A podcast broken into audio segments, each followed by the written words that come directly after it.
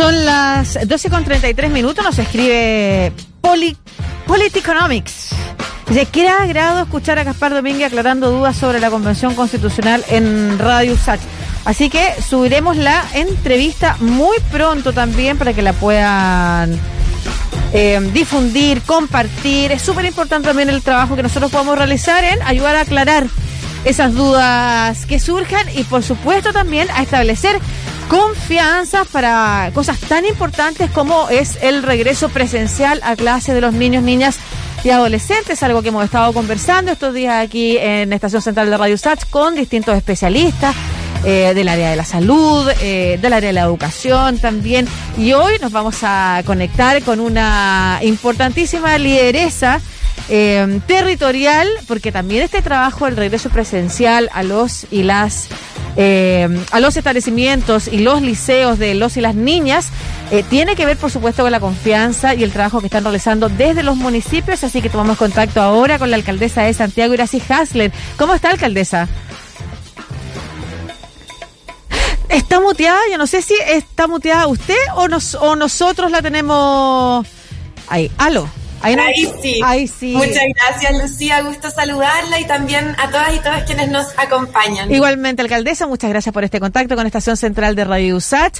Eh, primero decir que está conectada desde su oficina en la Municipalidad de Santiago, la vemos. Así es, aquí estamos, en Plaza de Armas. Perfecto, un trabajo que no ha parado, me imagino, durante este periodo, eh, que para la mayoría de la gente, para mucha gente de vacaciones, también preparando, entre otras cosas, eh, algunas campañas de las que vamos a estar conversando, pero nos vamos a concentrar inicialmente en el trabajo por el regreso presencial de niños, niñas y adolescentes a los colegios y liceos de la comuna. ¿Cómo está ese trabajo? Hemos hecho un arduo trabajo efectivamente como municipio durante todas estas semanas en distintos planes, pero particularmente pensando en el regreso a clases en marzo. Hay una importancia de poder continuar los procesos pedagógicos y en ello nos hemos preparado como municipio de Santiago, tanto la Dirección de Educación como también diversas direcciones para poder apoyar el proceso de eh, clases en los distintos 44 establecimientos educacionales que tenemos a nuestro cargo como municipio de Santiago. En ese sentido, ha habido un diálogo importante con cada una de las comunidades educativas durante todos estos meses.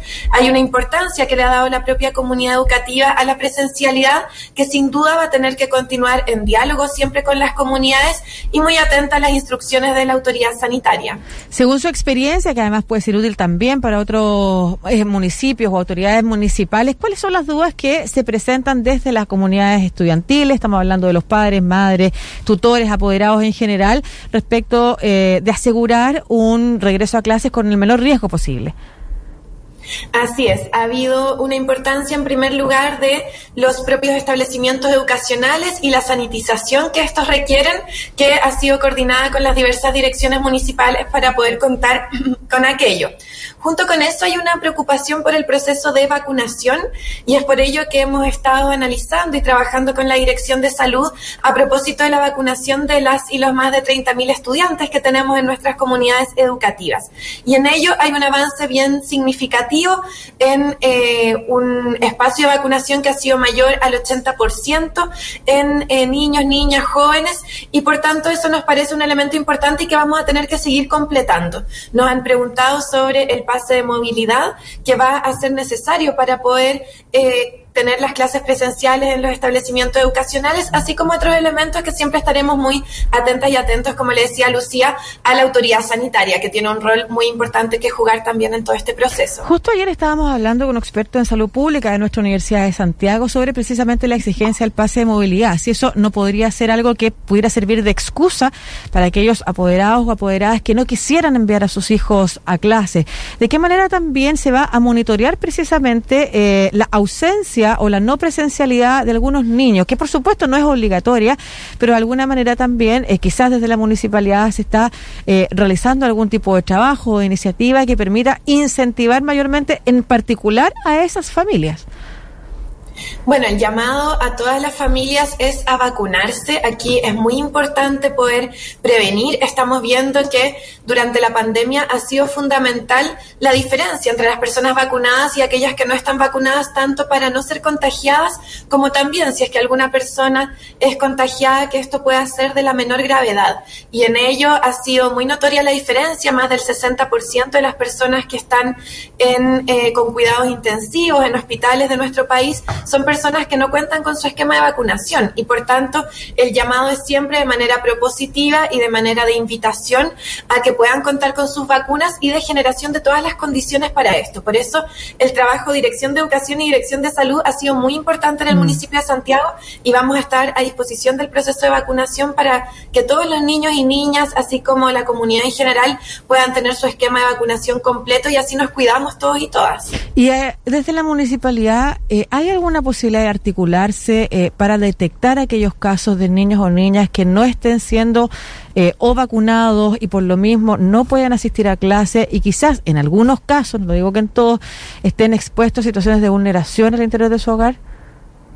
Sí, el diálogo ahí es con cada uno de los directores y directoras de los establecimientos educacionales y junto con ellos con toda la comunidad educativa. Aquí de hecho los centros de padres, madres y apoderados han jugado también un rol importante porque tienen una clara preocupación por la salud de sus niños, niñas, jóvenes eh, y por tanto la articulación en eso ha sido bien relevante y vamos a estar identificando sin duda personas que eh, no tengan toda la vacunación completa para poder contactarlas, para poder ponernos a disposición. Ya generamos durante estos últimos meses procesos de vacunación en los propios establecimientos educacionales y eso nos permitió también avanzar en mayor medida en la vacunación de las y los estudiantes de la comuna, ya sean eh, residentes de Santiago o también jóvenes que vienen de distintas comunas hacia los establecimientos en la comuna de Santiago. Hicimos en el Instituto Nacional, en el Liceo 1, en el Liceo 7, eh, procesos de vacunación específicos especialmente dirigido a las comunidades educativas y eso también vamos a continuar haciéndolo durante estas primeras semanas eh, y todo el tiempo que sea necesario para poder ir completando los esquemas de vacunación de toda la comunidad educativa. Y aparte de, por supuesto, promover que las familias de una manera eh, positiva, además estamos hablando, ¿no es cierto? Promover que las familias eh, eh, completen el sistema de vacunación de sus niños, niñas y adolescentes. ¿Qué otras cosas son importantes de recomendar o qué modificaciones van a tener eh, también los días eh, de colegio? Por ejemplo, eh, van a tener las horas de clase la misma cantidad que antes de tiempo en sala, se van a realizar procesos de ventilación adicionales y también a qué otros recursos pues están acudiendo los municipios considerando que ya los dineros y los fondos para la educación pública siempre han sido escasos y en este caso se necesita además avanzar sobre recursos adicionales, ¿no es cierto?, para prevenir el contagio, para sanitizar y, y, otras cosas que se puedan eh, implementar. Sí, bueno, es fundamental por un lado contar con todos los elementos de protección personal. Nosotros como municipio ya generamos las compras correspondientes y por tanto todo lo que es mascarilla, alcohol gel, toma de temperatura, entre otros, está asegurado para los establecimientos educacionales. Eso también hay que reforzarlo siempre con el autocuidado y el llamado a las familias, a los niños y niñas, pero también a asistentes de la educación, profesores y profesoras, a promover un lavado permanente de las manos, el uso de alcohol gel, el uso correcto de la mascarilla en todo momento. Eso en ningún momento van a poder estar sin mascarilla porque se va a compartir también con otras personas y en ello es fundamental asumir estos elementos que ya hemos ido aprendiendo con la experiencia de la pandemia y que se van a poner a prueba sin duda en este proceso. Pero el regreso, perdón. Sí, solamente una consulta en ese contexto. ¿El regreso a clases presencial va a ser tal cual previo a la pandemia, la misma cantidad de tiempo en sala, o eh, va a ser distinto, variado, gradual, por días, por ejemplo? ¿Qué es lo que están pensando los colegios, al menos de la Municipalidad de Santiago? Sí, hay procesos que son dialogados con cada comunidad educativa y por tanto algo que hemos aprendido con la pandemia y que fue la experiencia que tuvimos el segundo semestre del año pasado, aunque tuvimos la oportunidad de conducir, eh, en nuestro caso, la comuna de Santiago, es que... Eh, no todas las comunidades son iguales y no todas las necesidades son exactamente las mismas. Lo que hemos priorizado hasta ahora tiene que ver con el bienestar socioemocional de las comunidades educativas y por tanto vamos a tener presente el poder contar con la virtualidad para ciertos elementos, sobre todo de materias, porque eh, la presencialidad la hemos enfocado especialmente en el bienestar socioemocional y en el avance pedagógico en todos los ámbitos. Por tanto, va a haber probablemente algunas diferencias dependiendo de cada comunidad educativa. La primera semana vamos a hacer un análisis específico con cada consejo escolar, tanto de las condiciones que tienen, de cómo se ha desarrollado el inicio eh, y qué ajustes necesitamos hacer en cada comunidad. Esto ha sido un aprendizaje conjunto, pero sí hemos recogido de las distintas comunidades que les es muy importante tener instancias de presencialidad y por eso nos preparamos para poder tener presencialidad en los distintos establecimientos. También en la generación de mejoras de infraestructura. Hay un eh, déficit histórico de, las, eh, de los establecimientos educacionales, tanto en Santiago como sabemos que también en otras comunas de nuestro país y por tanto durante estos meses de verano hemos hecho un especial trabajo en poder reparar las distintas infraestructuras de los establecimientos educacionales. Sabemos que hay algunos elementos profundos de estructura que vamos a tener que seguir consiguiendo recursos para poder mejorar, pero ya generamos un proceso de mejoramiento de los distintos establecimientos para recibir en las mejores condiciones a las y los estudiantes. Hay aspectos de demarcación que se han hecho en cada uno de los establecimientos educacionales eh, que son también importantes y que van a estar presentes en todo el proceso educativo.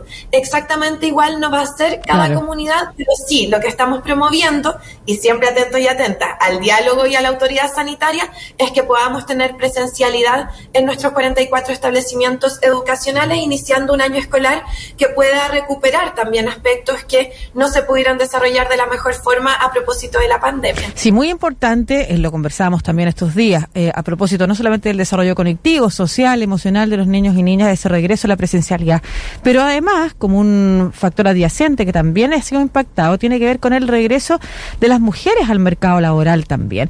Eh, el, necesitamos recuperar esos índices, eh, no solamente por el bienestar de esas mujeres y de sus familias también, sino que también por el bienestar del país, ¿no es cierto? Un país que está completamente rezagado en la participación de las mujeres en el mundo público y en el mundo privado, cuando hablamos del mercado laboral, incluso los índices más bajos de presencia en el mercado laboral de toda Latinoamérica. Y eso significa también un trabajo coordinado eh, con las autoridades, eh, ojalá locales, para encontrar formas de cuidado que permitan efectivamente a esas mujeres poder eh, hacerse parte de ese mundo del mercado laboral, o sea, tener un trabajo y que eso no signifique entonces em, de alguna manera la merma que que, es tener que cuidar a niños o niñas en casa, o por ejemplo lo que tiene que ver con horarios diferidos y toda esa cosa que de verdad impide a una persona poder encontrar un trabajo. Desde ese punto de vista y considerando que se va a recomendar que niños que estén enfermos, por supuesto, que presenten síntomas, eh, no vayan al colegio, ¿de qué manera el municipio también puede ayudar a esas mujeres con esa red de cuidado? Sí, es un tema clave el que tocas, Lucía, porque el, el, proceso de pandemia nos ha hecho retroceder como país 10 años en los indicadores de participación laboral femenina y que ya éramos uno de los países eh, que está muy retrasado respecto de la incorporación de las mujeres a eh, los espacios laborales que permiten una remuneración y por tanto una autonomía económica, que es un elemento fundamental para nosotras y nosotros. Es por eso que estamos trabajando arduamente con nuestra oficina de intermediación laboral para poder poner a disposición de las mujeres distintas ofertas laborales de empleo decente que tengan buenas condiciones para su desarrollo. Y junto con eso estamos haciendo un trabajo muy interesante con una perspectiva de cuidados.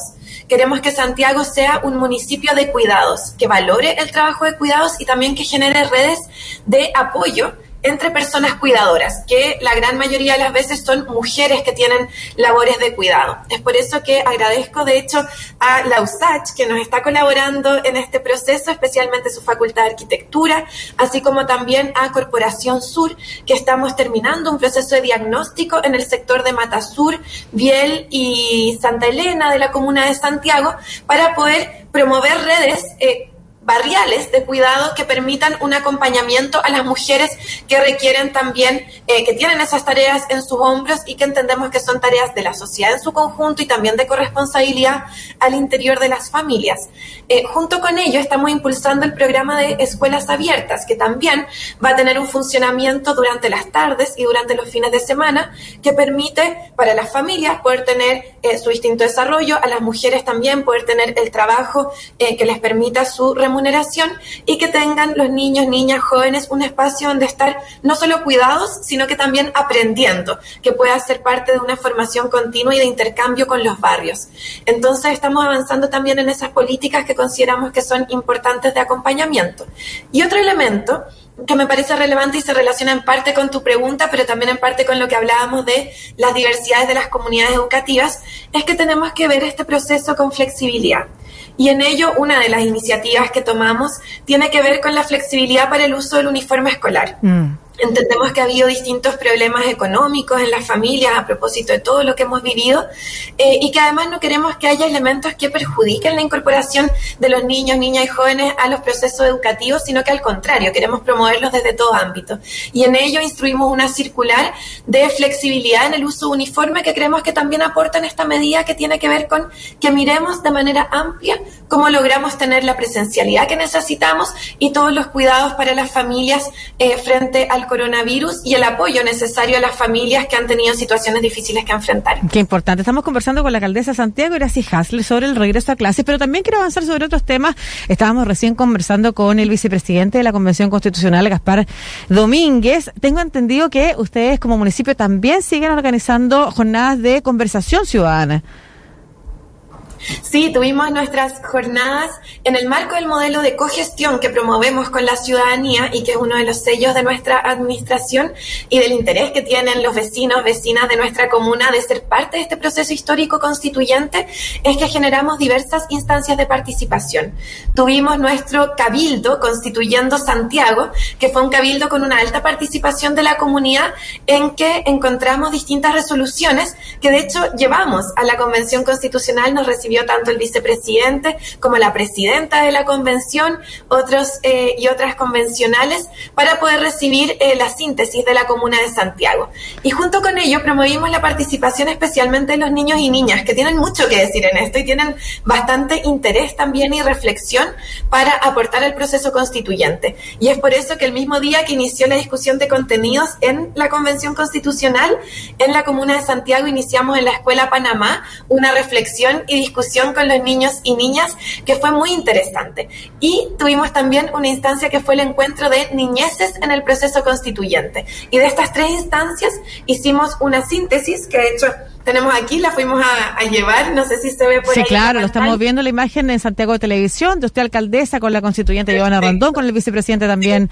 Eh, Giovanna Roa, perdón, con el vicepresidente también Gaspar Domínguez. De los sueños y expectativas también que tienen los niños y niñas para una nueva constitución y fue un proceso muy bonito y entregamos todas nuestras resoluciones a la convención y algo que nos dejó muy contentos y contentas, especialmente los niños que estaban ahí, fue que la presidenta de la convención, a quien agradecemos habernos acompañado, nos comprometió que la síntesis de eh, la Comuna de Santiago, así como también de otras discusiones, van a ser parte de las relatorías de la Convención Constitucional. Entonces no van a quedar solo en el papel, sino que van a ser un resumen y esto va a ser presentado a todas las y los convencionales eh, constituyentes y eso también nos parece importante porque es un proceso participativo que busca tener influencia también directa en la reflexión que se está dando en ese espacio. Súper, qué interesante. un especial énfasis en medio ambiente, Lucía, por ejemplo, fue el tema número uno que salió tanto en las instancias de niños y niños como en aquellas que participaron los vecinos y vecinas adultos y personas mayores de Santiago, así que ese es un llamado que hacemos como Santiago a la Convención a poner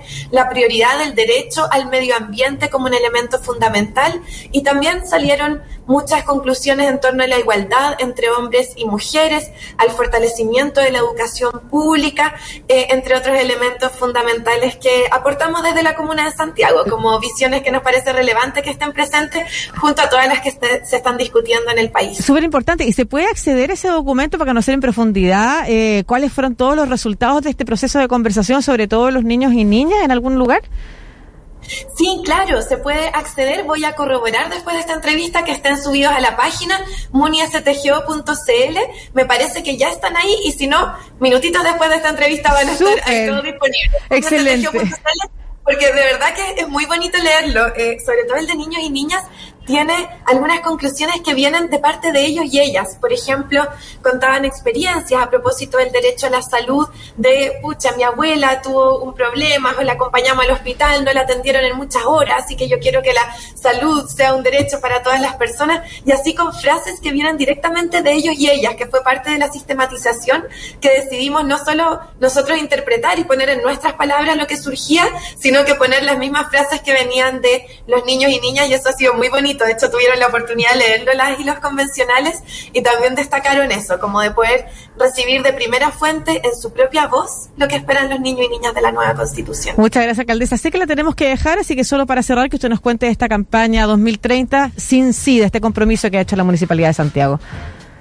Súper, comprometimos la Declaración de París, que es por un 2030 sin SIDA. Este desafío que asumimos junto a HF, que tiene un gran trabajo como organización social tanto en nuestra comuna y nuestro país como en otros países del mundo, decidimos ser parte de esta iniciativa porque la prevención es fundamental. Aquí nosotras y nosotros queremos promover una sexualidad responsable, una sexualidad plena y eso implica tener información, tener acceso al diagnóstico de VIH de forma oportuna, que todas las personas que tienen su diagnóstico puedan tener acceso al tratamiento y que aquellas personas que están en tratamiento estén en tal nivel de avance que eh, el virus sea indetectable. Y eso implica que no tengamos SIDA. Y por eso el compromiso es un 2030 sin SIDA, un trabajo especialmente con nuestra Dirección de Salud y también con educación, porque sabemos que la educación es la base para poder tener una sexualidad responsable. Así que en eso vamos a seguir trabajando como municipio de Santiago e invitamos a toda la comunidad a asistir a nuestros centros de salud, a poder hacerse el test de VIH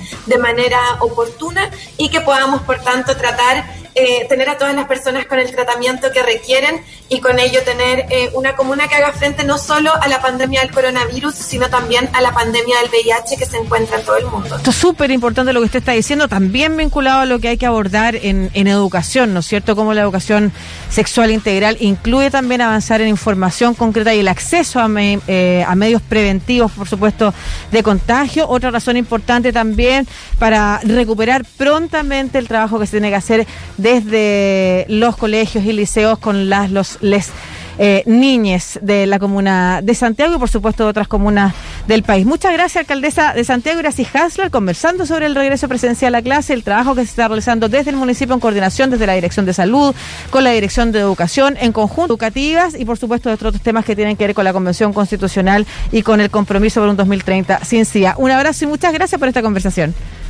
Muchas gracias, Lucía. Un abrazo a todas, todos y todas. Que tengan una buena jornada y que sigamos construyendo un mejor vivir en cada uno de los barrios de nuestra comuna. Muchas claro que sí. Saludos especiales a su equipo. Un abrazo.